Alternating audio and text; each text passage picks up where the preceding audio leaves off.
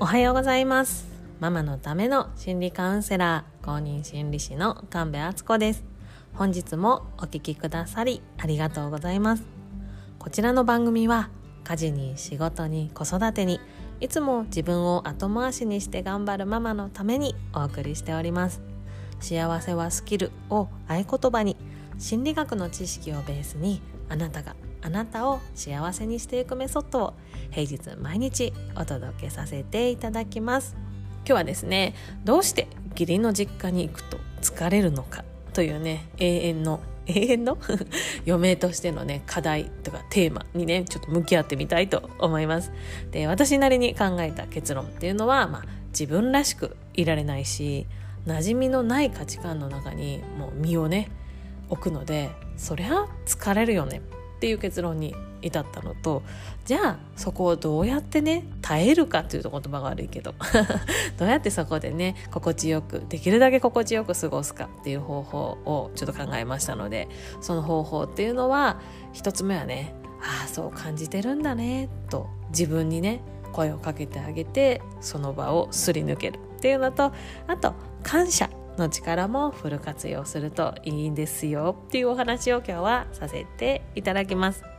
詳しくお話ししますね。どうでしょう？お盆でしたけどもあなたはご実家ね帰られたりされましたか？で私はですね義理の実家がねあの長崎にあるのでその義理の実家にですね今回は3泊4日。いつもはねもっと長いんですけど今回はね3泊4日とねちょっと短めで、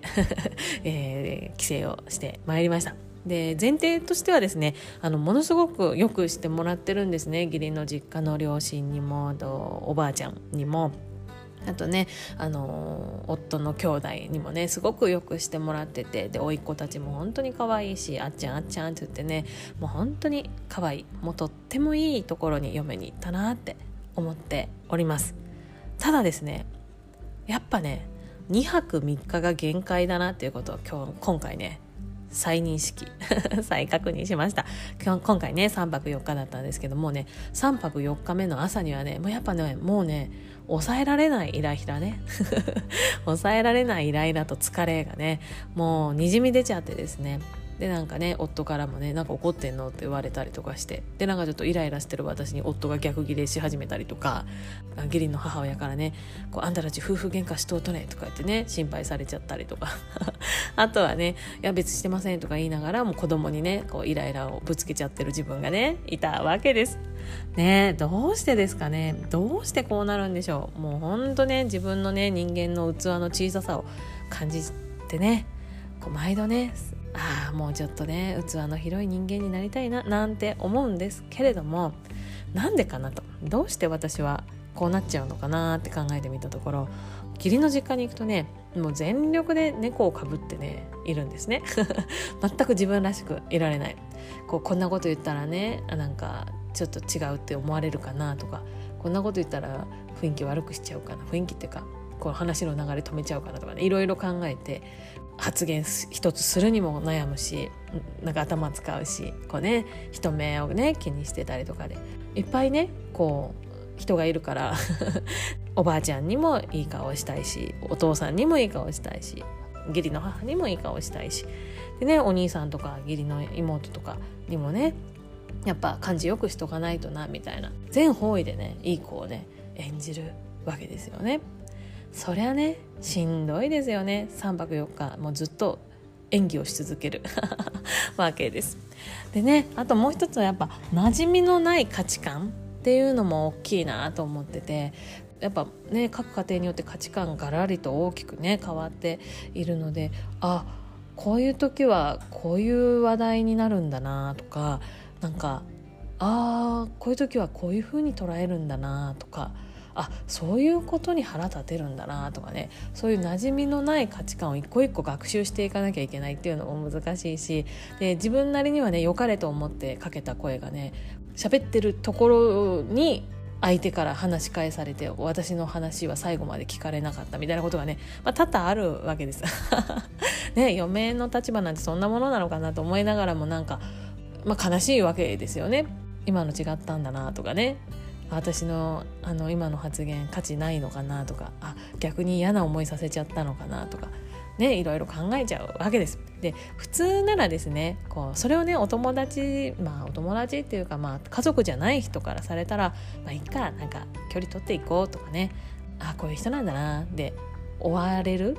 終わることをができる終わることを選ぶことができるけれどもやっぱね家族なんでやっぱね距離取ってこうってわけにもねやっぱできないわけです。でやっぱね風習も違いますよね。こうお盆の風習も違うしあとね好みの味もね違うじゃないですか。で結構ねあの義理の母が忙しい人なんでこう夜勤とかがねある仕事をされてるので私がね朝ごはんを作ったりするわけですけれどもなんかねそれもなんかあれ美味しくなかったかなとかね。もういちいちいろんなこと気をつけなきゃ気気にしなきゃいけないから本当に疲れるんですね。でもそんなんね気にせんかったらいいやんって全然そんなことばっか気にしとったらそれは疲れるくさっつってねいうこともできるけれどもやっぱね嫁ってねこうあるべきだみたいなのがあるからやっぱ疲れちゃうんですよね。でしんどいし苦しいわけです。で子供にねイライラをぶつけてる自分も嫌になっちゃうわけですよね。じゃあどうするっていうことで今回私が取り組んでみた っていうかやってみてることがまずはあ私は今しんどい環境にいますっていうことに気づいてあげること。ねそりゃ大変な環境に今私はいるんだからそれはしんどいと思っていいしいやもうきついわと思っていいしいやもうそれはちょっとイライラしちゃうなってなってる自分がいて全然いいんだよむしろよくやってるよっていうことをに気づく。そしてそこでねどうにかこうにかいろいろ悩み考え